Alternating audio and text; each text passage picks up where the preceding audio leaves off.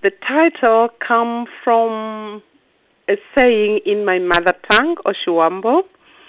It's a made up title, and one of my daughters suggested it, and I thought it was good.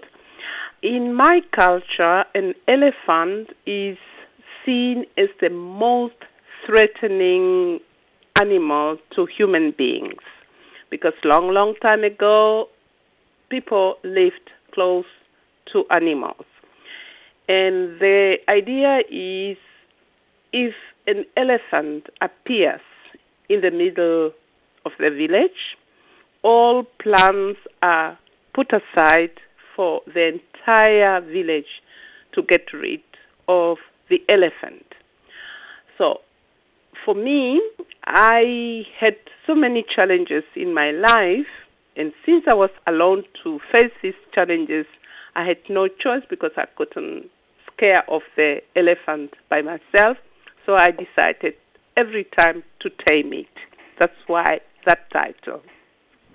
One of the challenges I imagine is you joining the liberation movement in 77. How come you joined this movement? Well, it's not that how come I joined. It was the period where we were living in. People were joining all the time since 1960.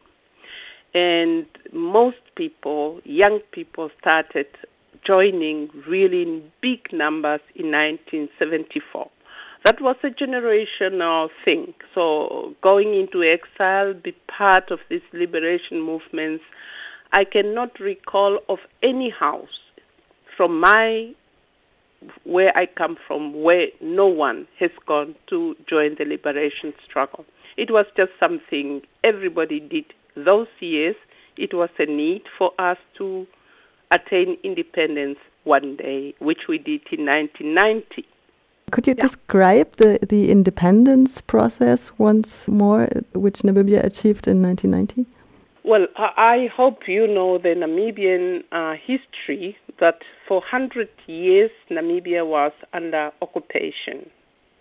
Starting in 1884, when the German administration arrived and the German settlers who remained in Namibia until today.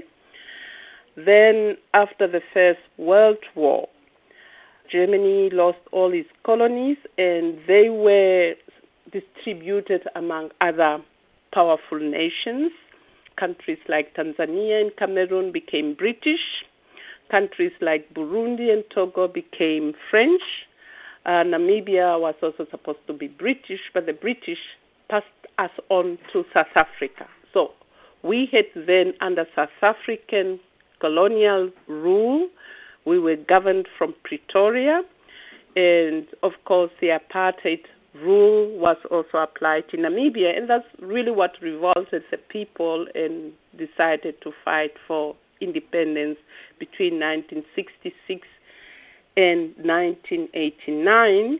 But in the meantime, there was a diplomatic campaign going on among the international community to say, yes, we need to secure the Namibian independence from South Africa. So, as the Namibians were waging a war, the international community, together with the Namibian liberation movement, were also talking about how do we achieve Namibian independence through a peaceful mean. So both worked at the same time that by 1989, South Africa accepted to implement the UN resolution known as Resolution 435, which was started already in 1978, and it took so long to implement it because South Africa was still strong at the time. It was only towards 1988 that South Africa thought that they could no longer sustain the war in Namibia and in South Africa. So they wanted to pull out of Namibia and concentrate on South Africa. Therefore, in mid 1988, they accepted to implement the UN Resolution 435, which then made the UN to come to Namibia, organize for the first time elections where all Namibians could participate and elect their leaders. This is really how we got our independence, both through war but also through the UN resolutions. And the exile is so connected to this liberation struggle? Very connected because there was no way you could wage a, real struggle within Namibia. It was not possible. So, what they did, they left the country in the 60s, those who left earlier, and uh, prepared then for the liberation struggle and started it in 1966 and then but it took time for people to really go into exile get trained and to come back for that liberation war. And 12 years later you came back to namibia. I imagine it would be a real emotional uh, moment for you in your life. Yeah, of course, it was uh, very emotional, not for me, but alone, but for everybody else who was outside the country for so many years. I only stayed 12 years. There are those who stayed 30 years, so 28 and so on. For them, it was more difficult than us, who still had a bit of connection to Namibia. So, of course, there was first of all anxiousness. What will we find? We are coming from a very tense situation, not only between the races in Namibia, a war between blacks and whites, but also among ourselves as black people because of apartheid that we were not used to be close to each other. So it was really challenging situation, mistrusting each other, but within three months, we could really reconcile with each other and drafted a constitution of our country. And in 1990, Namibia became independent. What are the challenges in this post colonial Namibian society nowadays? The Namibian society, 28 years later, we have made good progress. Right at independence, what we needed to do is to have what we call a policy of national reconciliation to allow ourselves to build a nation out of these separated groups. We have around 11 languages groups, but including those who speak Afrikaans and German. How do you bring all these people together under the same administration? Because before, we had administration for whites, administration for colors, administration for blacks.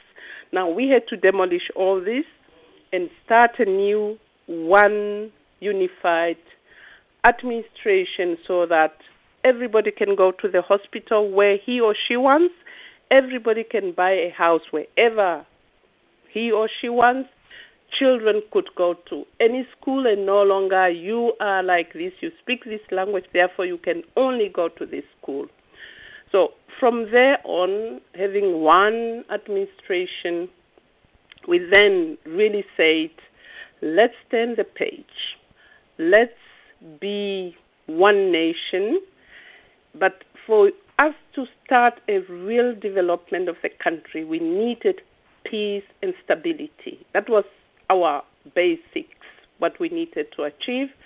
We have done that now. Namibia has been a peaceful country since 1990. We have now started the development. The tensions, yes, in for certain generations, like my generation, we have lived through apartheid.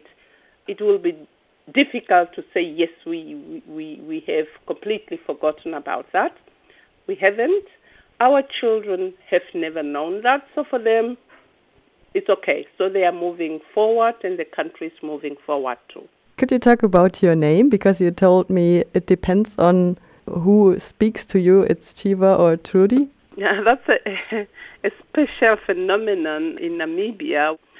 We had missionaries from Germany. I'm Catholic in the areas where the Catholics are, we have German first names, but those are considered as Christian name, and you can only get your Christian name the day you get baptized, not before.